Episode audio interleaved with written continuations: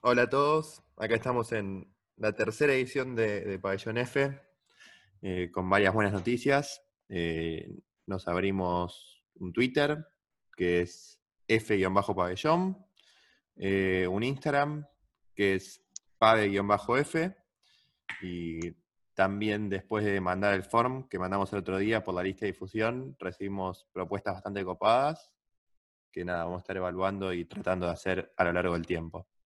Y además también se sumó alguien más a nosotros, que es Gonzalo Sarabia, que nos va a estar dando una mano, Salo, un amigo. Así que nada, gracias Salo por sumarte y venirnos una mano. Hoy tenemos un invitado como para seguir expandiéndonos en, todos los distintos departamentos de, exactas y está, con nosotros un físico que cuando preguntamos, todos nos, lo aprobaron, nos dijeron sí, copado, copadísimo. Así que gracias. Y, la verdad después con nosotros se portó muy bien, nos explicó muchísimo lo que hacía, nos dio un montón de detalles, así que está con nosotros Joaquín Sacanel, bienvenido, ¿cómo estás? Muy bien, muy bien. Muchas gracias por la invitación y gracias por la presentación. No, gracias a vos por estar, la verdad es, un placer tenerte acá. Gracias. Eh, nos, mandaste mucho eh, sobre lo que hacías, la verdad nos pareció muy copado sobre cómo se manipulan los materiales, ¿no? las propiedades de los materiales para, para, para adaptarlo a las necesidades. Algo así es, ¿no? Lo que pudimos entender. Sí, si querés te lo resumo en, alguna frase. Cortame cuando veas que ya me voy por las ramas. no, no, por favor. la verdad nos interesó. Lo que hacemos, bueno, les cuento. Lo que hacemos, eh, yo trabajo desde, que me recibí, trabajo en el área de ciencia de materiales. Lo primero que hice cuando llegué al cuarto año de la carrera fue buscar la forma de trabajar y mantenerme dentro del área. Entonces me fui para la Comisión de Energía Atómica, que en ese momento brindaba becas para estudiantes, en este momento también, por suerte. Y yo me presenté una beca en un área que era eh, estudios materiales para uso nuclear, que era lo que la Comisión de Energía Atómica eh, en ese momento era el, tema más importante, digamos. Aunque todavía faltaba para que viniera un, reflote de la tecnología nuclear en el país. Eso fue en el año 97. La Comisión de Energía Atómica me formó en el área de materiales y en el área de materiales en particular útiles para alguna aplicación. O sea, lo que llamaríamos física aplicada o ciencia de material. Y desde ese momento me vinculé a lo que sería estudiar materiales que sirven para cosas, estudiar las propiedades y en todo caso también imaginar posibles propiedades que pudieran servir para una aplicación. Yo las puedo manipular de alguna manera. Por ejemplo, la, propiedad que siempre presento como caballito de batalla, que fue la que empecé a estudiar en mi doctorado y maestría, es la magnetoresistencia colosal es un cambio muy grande que tiene la resistencia eléctrica de, algunos materiales cuando vos le acercás un campo magnético. Eso claramente es una propiedad que si uno puede medir con un tester, como en el laboratorio, la resistencia eléctrica, y si esa resistencia cambia cuando vos le acercas un campo eléctrico, eso se convierte en un detector. Y ese detector se puede usar para muchas cosas. Por ejemplo, ahora la magnetoresistencia gigante, que son estructuras artificiales cuya resistencia eléctrica cambia cuando las acercas a un lugar donde hay un imancito, son las que se usan para los cabezales de lectura de los discos rígidos y son muchísimo más eficientes que lo que se usaba antes, que eran pequeñas bobinas, pequeños enrulados de cable que se iban acercando y recorriendo el disco. Con esto podés reducir mucho los tamaños y podés tener eficiencias mucho más altas.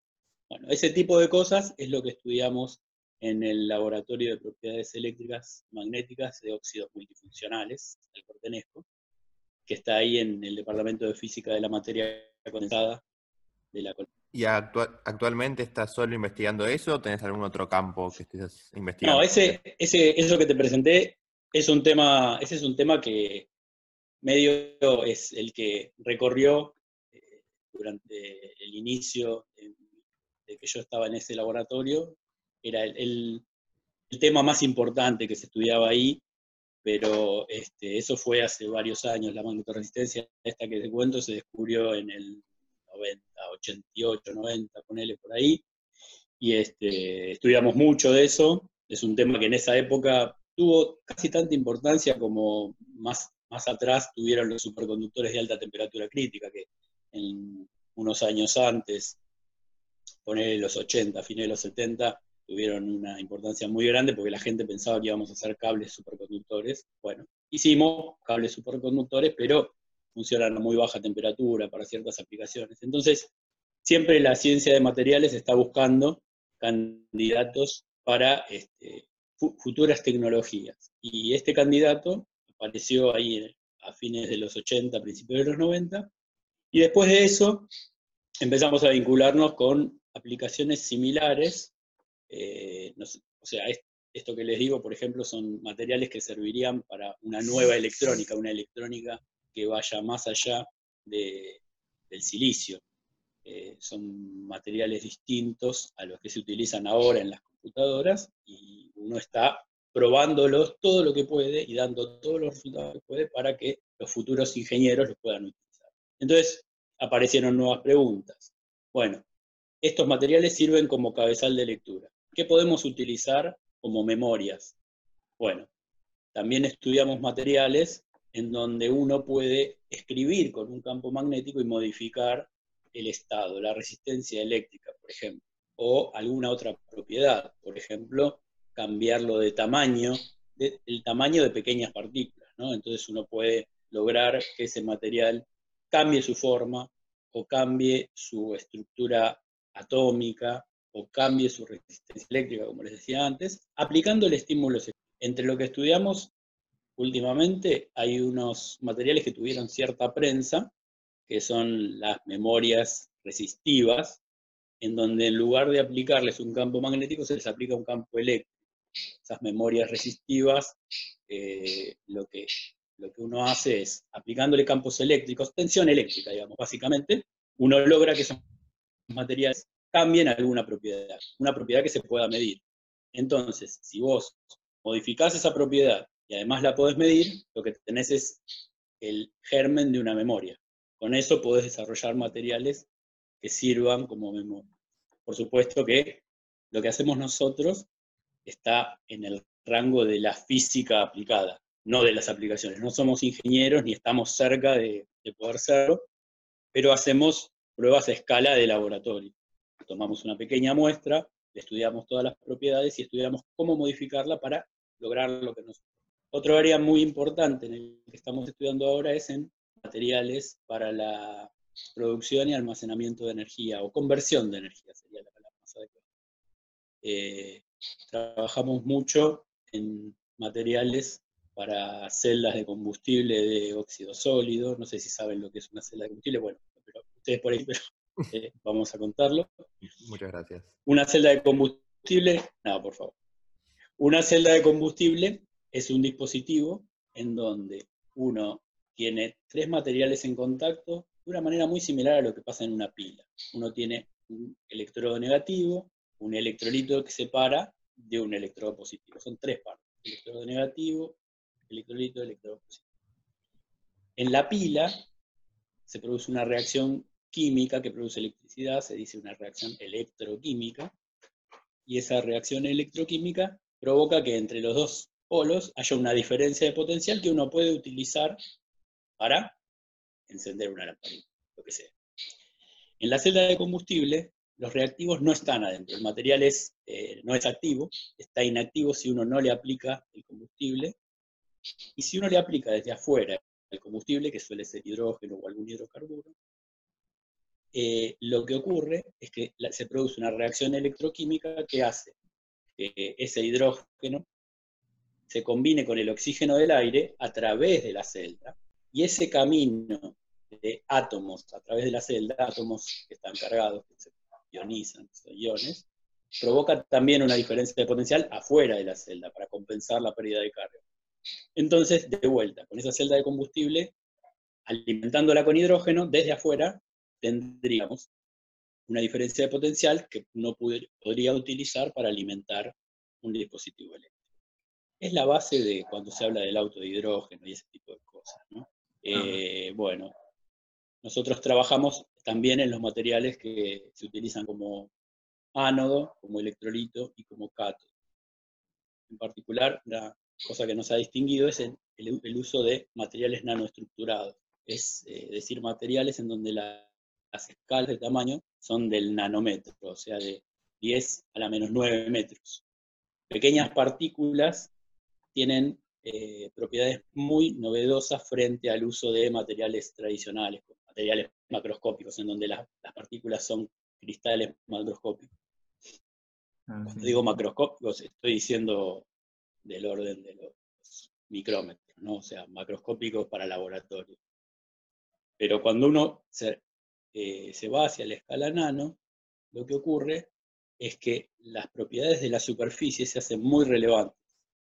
Y la superficie tiene propiedades muy interesantes porque eh, el mismo, la misma presencia de, del final del material hace que eh, aparezcan propiedades que son completamente distintas a las propiedades que ocurren dentro del volumen del material. Y muchas veces esas propiedades son mejores para la aplicación que uno quiere. Siempre hay que estudiarlas y saber lo que uno anda buscando. A mí me surgió una duda con, el tema cuando hablabas de memorias, de, de, todo lo que tiene que ver más con el campo relacionado a computaciones. Eh, si ustedes trabajan en, conjunto con las grandes empresas de, digamos, de, tecnología, los fabricantes de computadoras, ¿cómo es la relación que tienen con ellas? O todo, ese tema En realidad nosotros no tenemos mucho contacto con... No hay muchas empresas que produzcan eso ahora. Acá, digamos, tenemos Contacto, sí, con empresas que producen pequeñas aplicaciones. Por ejemplo, eh, Satellogic hizo, algunos unos desarrollos eh, de satélites y em, parte de los investigadores de nuestro grupo pusieron dentro de esos satélites dispositivos que eventualmente podrían ser utilizados para memorias dentro de los satélites. ¿Por qué es interesante esto? Porque en el satélite vos no podés subir si algo falla. Entonces, a veces no es necesario tener mucha información guardada en una memoria para rebotear un satélite. Nosotros no tenemos escala para hacer memorias como la que tenés en la laptop, como la que tenés en el celular, pero sí tenemos escala para hacer memorias de pequeños, eh, pequeñas capacidades y que sirven, por ejemplo, para eso, para guardar la información fundamental que necesita un satélite para reiniciarse. Entonces, la otra ventaja que tenemos es que los materiales que se desarrollan en el laboratorio son resistentes o más resistentes a las condiciones eh, atmosféricas y a las condiciones térmicas tan fluctuantes que ocurren arriba de la atmósfera. Entonces, para ese, ese tipo de aplicaciones Sí, estamos un poco en contacto, yo particularmente no, pero dentro del laboratorio hay gente que está muy en contacto con eso. Y ese tipo de aplicaciones sí tenemos cierto contacto, pero la realidad es que en la Argentina hay muy poco de desarrollo, entonces nosotros eh, más que nada nos dedicamos por ahora al análisis de los materiales y a, como te digo, a entenderlos para que un futuro ingeniero pueda decir, bueno, este material me sirve para esta aplicación, puedo utilizar. O sea, tratamos de explotar al máximo las propiedades y entenderlo de tal manera que pueda ser desarrollado en un futuro mediano o lejano. Ok, yo tengo dos preguntas ahora sobre esto. Por favor. La primera es si estas memorias, ¿cuál es la ventaja? ¿Son menores en costo? ¿Tienen mayor velocidad? Y la otra es, vos decís que la Argentina no tiene desarrollo de estas cosas, si crees que la Argentina podría, ya tiene como una pata que le falta ahí, podría empezar a invertir plata en estos desarrollos para tratar de llevarlos adelante. Bueno, la primera, o sea, vos me decías las ventajas de estas memorias. Medio te lo comenté en la, pregunta anterior, o sea, la ventaja no es ni la velocidad ni la capacidad. Eh, en eso, por supuesto, las multinacionales están a la cabeza. La ventaja es la resistencia a los factores climáticos externos. Estas memorias han sido probadas en irradiación neutrónica, irradiación electromagnética. ¿Y a nivel eh, costos? comparable. A nivel costos, eh, son caras. son caras, son materiales, eh, son materiales más caros porque son, eh, son óxidos que se producen en el laboratorio, pero como uno no sabe cuánto va a necesitar, el costo, a ver, la, comparación que yo haría es, el silicio ahora es, tiene la ventaja de que se usa tanto que es baratísimo. A eso no llegas, ni loco. La, la única ventaja que podés poner es que esos pequeños materiales se utilizan en regiones muy pequeñas del circuito y solamente para esas aplicaciones que son muy relevantes y que no podés aceptar que fallen cuando hay radiación, cuando hay, estás en cambios de temperatura muy grandes, etc. O sea, la idea es que no van a reemplazar al silicio. Van a hacer otras cosas que el silicio no puede hacer. O sea, el silicio se daña mucho cuando le das radiación como la que ocurre, por ejemplo. Bueno, por ejemplo, adentro de un reactor, adentro de un reactor nuclear, eh, las memorias de silicio sufrirán un daño muy grande, que estas memorias eh, están, por lo menos está más controlado el daño que reciben y responden muchísimo más tiempo sin deteriorar su respuesta. Y la otra pregunta me olvidé de lo que me hiciste. Ah, las empresas. Bueno, no, yo creo que sin duda para aplicaciones eh, de un alcance intermedio, como te digo, tanto para las memorias como para las celdas de combustible. Las celdas de combustible no son una tecnología, no son una tecnología en donde uno tenga que decir, ah, no, estamos diseñando pequeños circuitos del nivel de nanómetros ni nada de eso. Son tecnologías que eh, nosotros podemos alcanzar tranquilamente. O sea, una, celda de combustible de óxido sólido, como las que trabajamos nosotros, nosotros trabajamos con celdas de combustibles del orden de los centímetros en el laboratorio. Pero una celda de combustible que produzca energía, a la cual vos le metes una garrafa de metano, ponele, y, querés que te produzca energía para alimentar, por ejemplo, una casa, es una tecnología comparable a la de una caldera, no es algo eh, complicadísimo, se conocen ya la tecnología eh, mundialmente, y eso sí, se podría totalmente. Hay, eh, hay muchas posibilidades de que en este país se desarrollen tecnologías de, producción de celdas de combustible. Pero claro, se necesita, necesita que haya un push muy fuerte por parte del gobierno o que haya alguna empresa interesada en hacerlo. Mm. en este país ahora no la hay, pero no estamos lejos de la tecnología necesaria para el desarrollo de celdas de combustible. como te digo, no es nada mucho más complicado que una caldera. No, a mí, recién hace un ratito hablábamos sobre un tema relacionado con los satélites y una pregunta que nos hicieron que, que, tenía un poco que ver e, es el tema del SpaceX. Hoy hace dos semanas ya que se lanzó y preguntarte eh, qué significó para la física este avance que, que la NASA junto SpaceX lance en el Falcon 9. No, sin duda es importantísimo. Nosotros, la verdad que con la tecnología nuclear, eh, con la tecnología espacial, mira, me salió nuclear porque estoy en la Comisión de Energía Atómica. Con la tecnología espacial, nuestro contacto es, eh, por ahora es poco, pero claro, sin duda, eh, uno tiene la visión de que estos, estas aplicaciones que uno está pensando, por ahí en tierra tienen poco sentido. Es un poco lo que te decía antes, o sea, eh, que se reinicie de alguna forma la, carrera espacial es interesante porque nos abre un montón de preguntas nuevas y posibilidades desde el punto de vista de desarrollo. El de las memorias es uno, es uno de ellos. El de las celdas de combustible también, porque cuando tenés un satélite arriba, vos querés tener eh, querés tener energía siempre, entonces no te va a alcanzar con una sola cosa, vas a tener que tener celdas, vas a tener que tener pilas, vas a tener que tener este, algún tipo de, otro tipo de, fuentes de energía que pueden ser solares, por celdas peltier o lo que sea. Todos esos desarrollos, bueno, nos involucran a nosotros, de alguna manera se abren, se abren posibilidades y se abren nuevas preguntas que siempre son estimulantes para un científico de ciencias materiales. O sea, ¿cómo va a reaccionar este material ahí?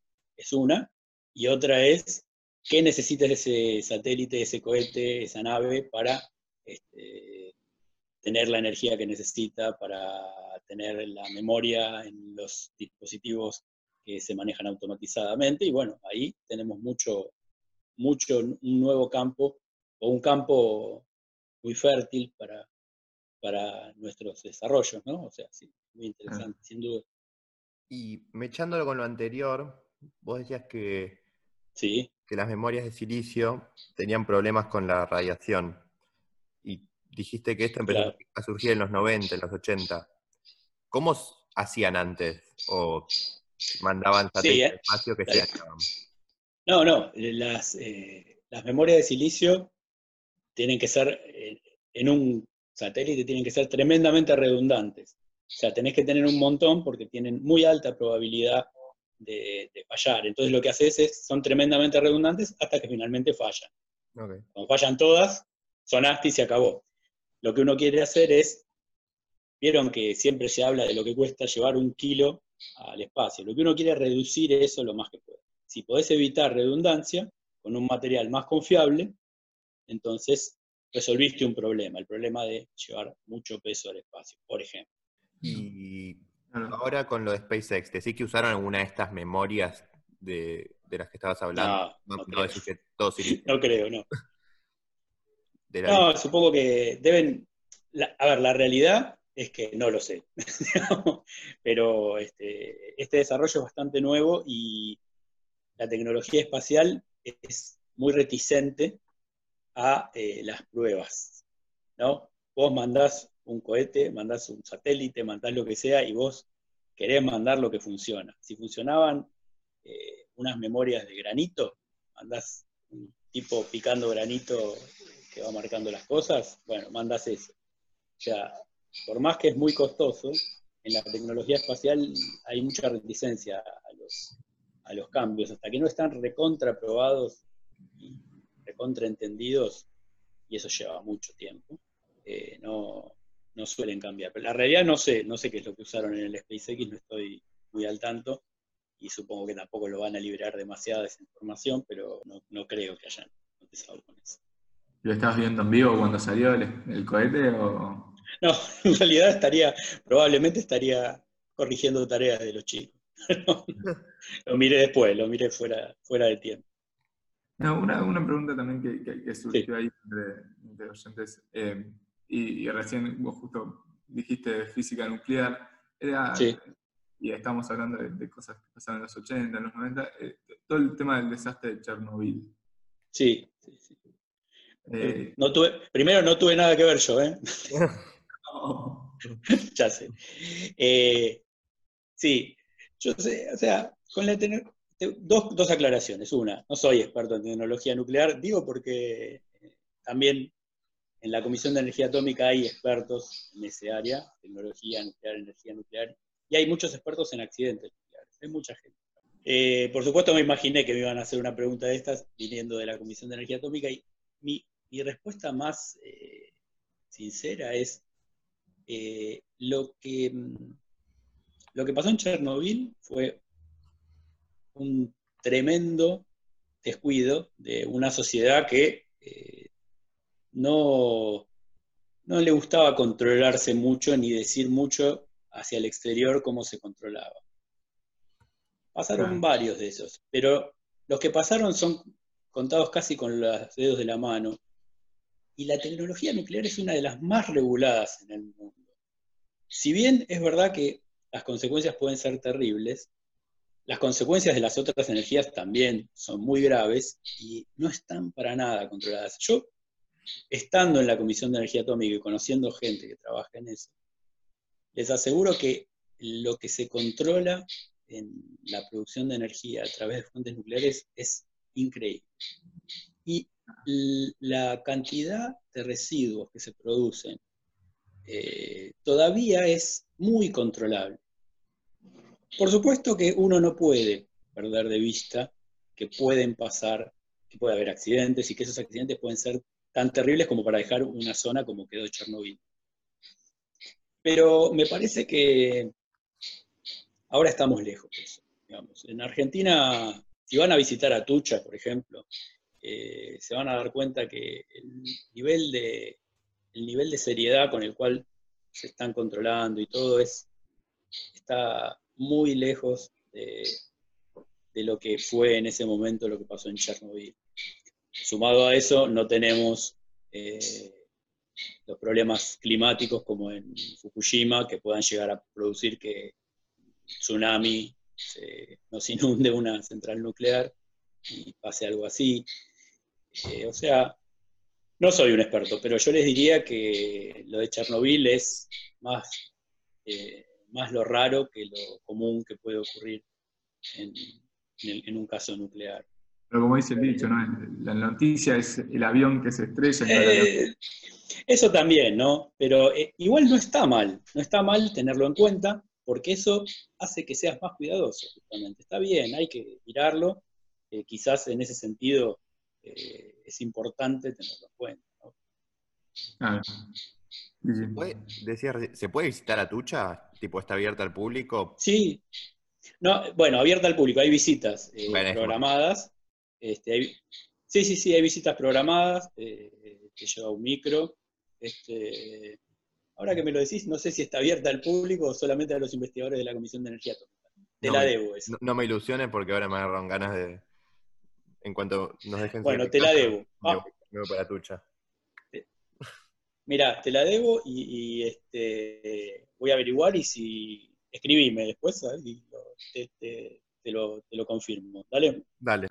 a, mí, me gusta preguntar mucho por el desarrollo de estas cosas en Argentina y no puedo ir a preguntarte cómo ves a, la Argentina con el desarrollo de la energía nuclear. ¿Estamos bien posicionados estratégicamente o tenemos un buen nivel? estamos bien posicionados, somos uno de los pocos países que puede producir reactores. O sea, ahora eh, eh, durante estos últimos años, ya no me acuerdo cuánto hace que se empezó a desarrollar, pero alrededor del 2010 empezó un proyecto para desarrollar eh, un reactor para la producción de radioisótopos, que es otra aplicación fundamental, importantísima para la energía nuclear, que es meter materiales para producir radioisótopos adentro de un núcleo de un reactor nuclear. O sea, ese reactor que te estoy hablando no produce energía en el sentido de no, produce energía eléctrica, pero produce eh, radioisótopos que se utilizan en medicina y lo que, lo que se está haciendo con el diseño de este reactor es construyendo un reactor que va a reemplazar el que está en E6, el que se llama RA3, y que además va a producir, por la energía que tiene el núcleo, va a producir otros radioisótopos que no se producen en la región. Nos va a ubicar estratégicamente muy bien en Latinoamérica y casi como uno de los únicos países del mundo que produce esos radioisótopos. El, reactor que te estoy hablando es el, RA10 y es eh, de diseño y va a ser de construcción puramente nacional. Y además, otra cosa interesante de ese reactor es que es una herramienta que sirve, por ejemplo, para estudiar materiales un reactor produce, la reacción nuclear produce neutrones. Esos neutrones se pueden utilizar como se utiliza la luz para interactuar con un material y a la salida, viendo lo que le pasó a esos neutrones, vos podés decir cosas que ocurren adentro del material al nivel atómico. Esas técnicas existen en muy pocos lugares del mundo. Ese reactor nos, posicionaría como uno de los pocos países que puede hacer eso. Por ejemplo, agarrar un, una hélice de avión, meterla dentro del reactor, pasarle los neutrones y a través del estudio con neutrones saber internamente dónde se van a desarrollar grietas, si ese material va a desarrollar grietas o no. Ese tipo de cosas solo se pueden hacer si vos tenés un dominio de la tecnología nuclear. En este país tenemos ese dominio, ya vendimos reactores. O sea, este reactor que estamos desarrollando ahora, que lo está desarrollando la CONEA junto con INVAP, es eh, muy parecido al que se le vendió a Australia hace unos cuantos años ya, ya ni me acuerdo, que es un reactor, lo, llaman un reactor eh, multipropósito, que es para producción de radioisótopos y para estudio de materiales. O sea, no es para producción de energía. Pero no, no hay muchos países en el mundo que puedan hacer eso y nosotros podemos hacerlo. O sea que en tecnología nuclear estamos no en la cresta de la ola, si querés, pero estamos ahí, estamos en la ola deberíamos aprovechar la posición en la que estamos, no dejarla pasar. Yo creo que sí. Yo creo que sí, porque me parece que desde estos últimos años se está aprovechando, pero eh, la inversión que se necesita es grande, pero también eh, lo que ganas es mucho. Eh, los radioisótopos no, no, me gusta mirarlo en términos económicos, pero los radioisótopos se venden en el mundo, o sea, para tratamientos de, distintas enfermedades, para diagnóstico por imágenes.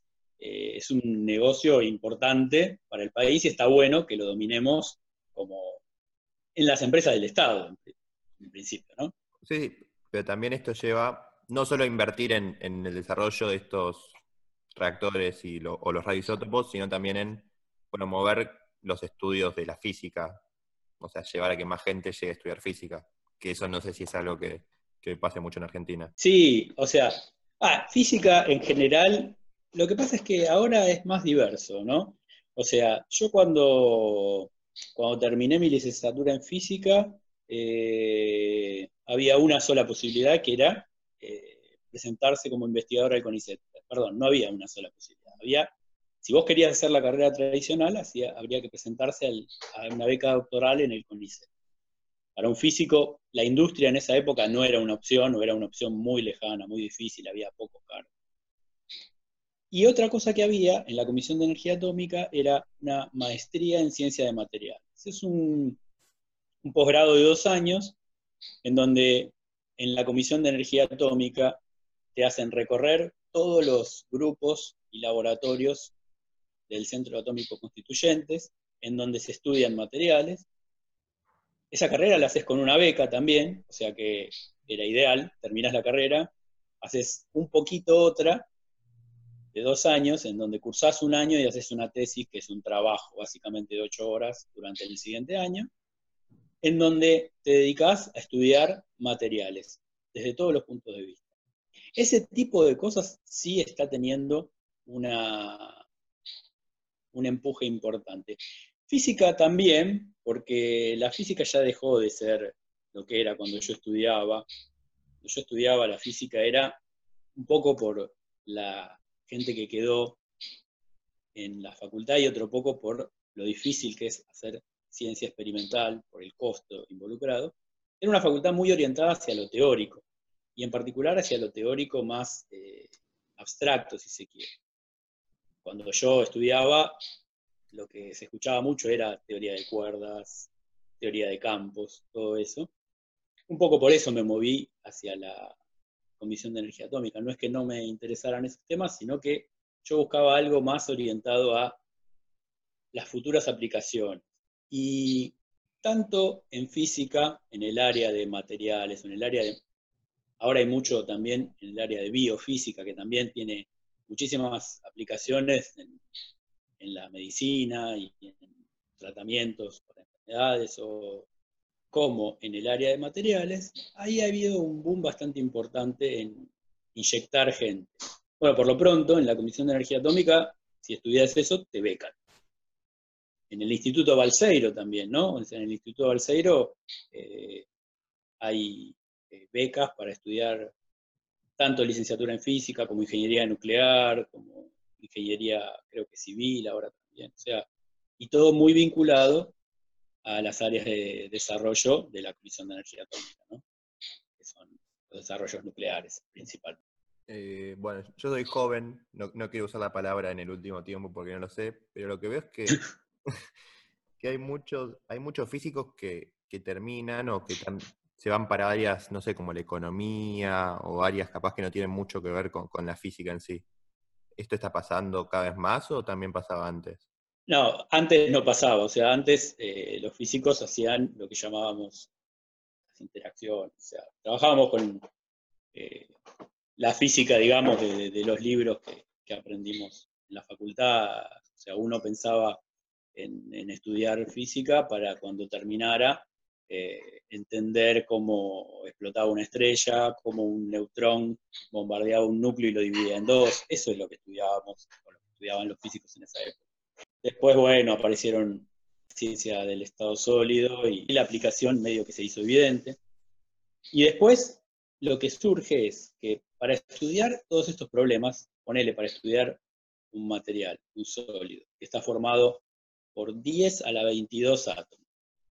Entonces, aparece la necesidad del estudio de herramientas matemáticas estadísticas muy sofisticadas, muy complicadas, que se parecen mucho a las herramientas estadísticas que uno tiene que utilizar, por ejemplo, para eh, cuando hay un problema complejo que involucra muchos individuos, como por ejemplo la economía, o como por ejemplo la dinámica de poblaciones. Eh, mucha gente que estudiaba problemas que tienen que ver con 10 a la 22 átomos vio que la matemática que utilizaba o la estadística que utilizaba era muy similar a la que se podía utilizar en problemas de poblaciones muy grandes, en donde lo individual no es importante, sino la interacción entre varios. Modelando interacciones entre individuos, ves cómo resulta la dinámica de ese problema.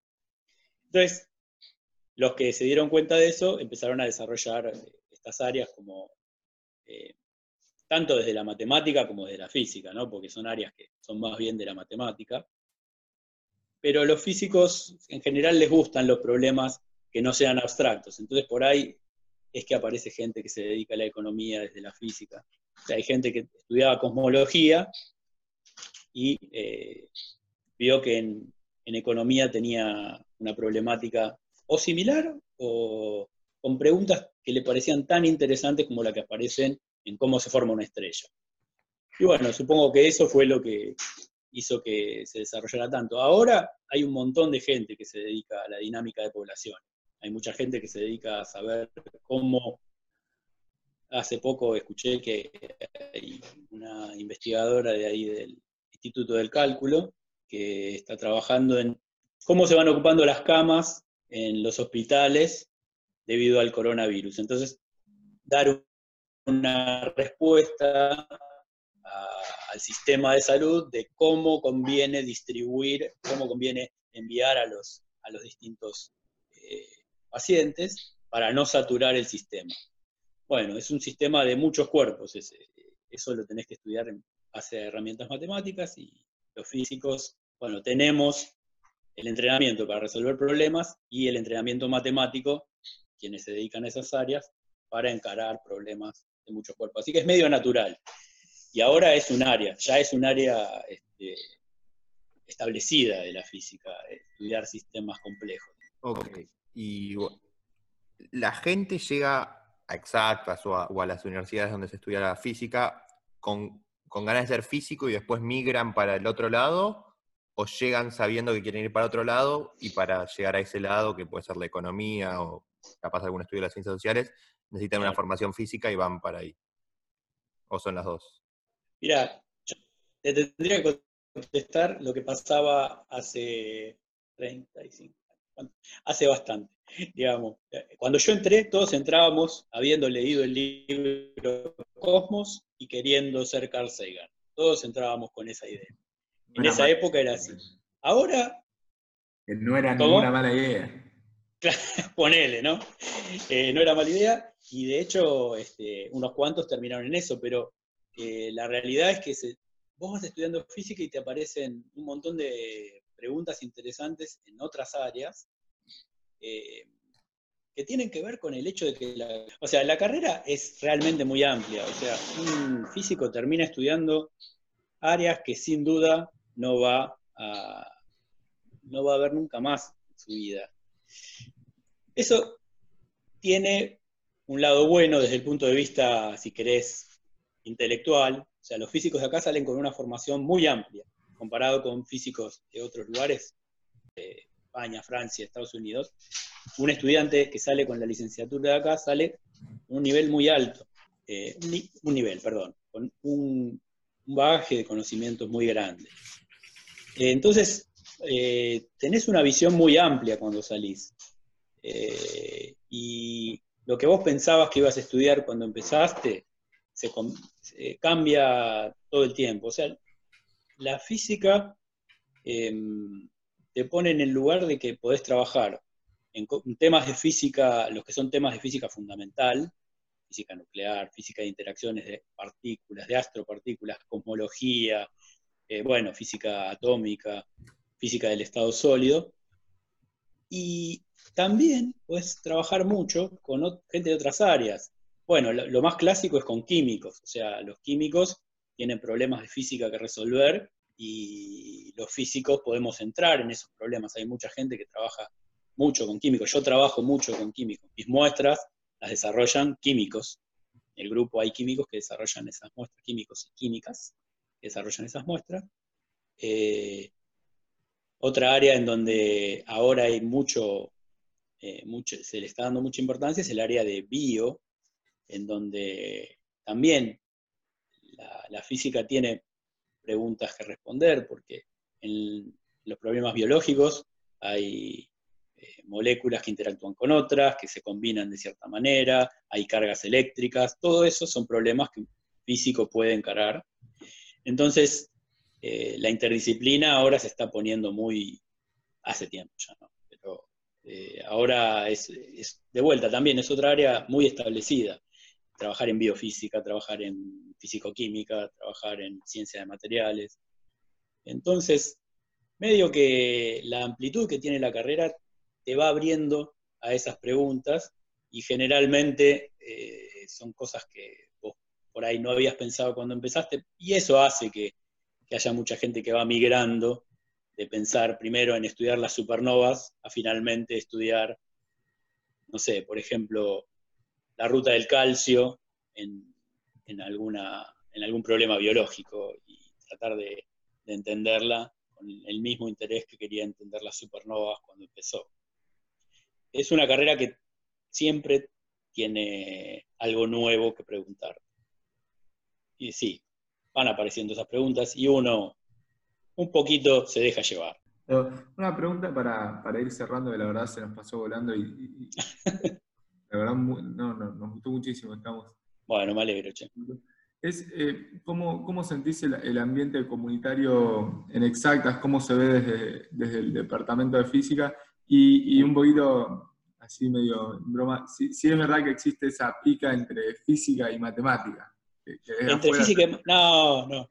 Entre física y matemática no existe ninguna pica, al menos no de mi parte.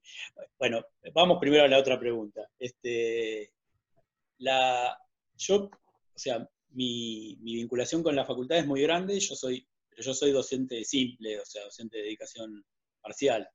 Yo estoy muy vinculado con la facultad desde que me recibí, por supuesto, desde que empecé, pero mi, mi dedicación full time es en la Comisión de Energía Atómica. O sea, estoy bastante en la facultad, la conozco perfectamente a la gente, he trabajado con ellos, hay mucha gente con la que colaboro de la facultad y por supuesto estoy vinculado a través de, mi docencia.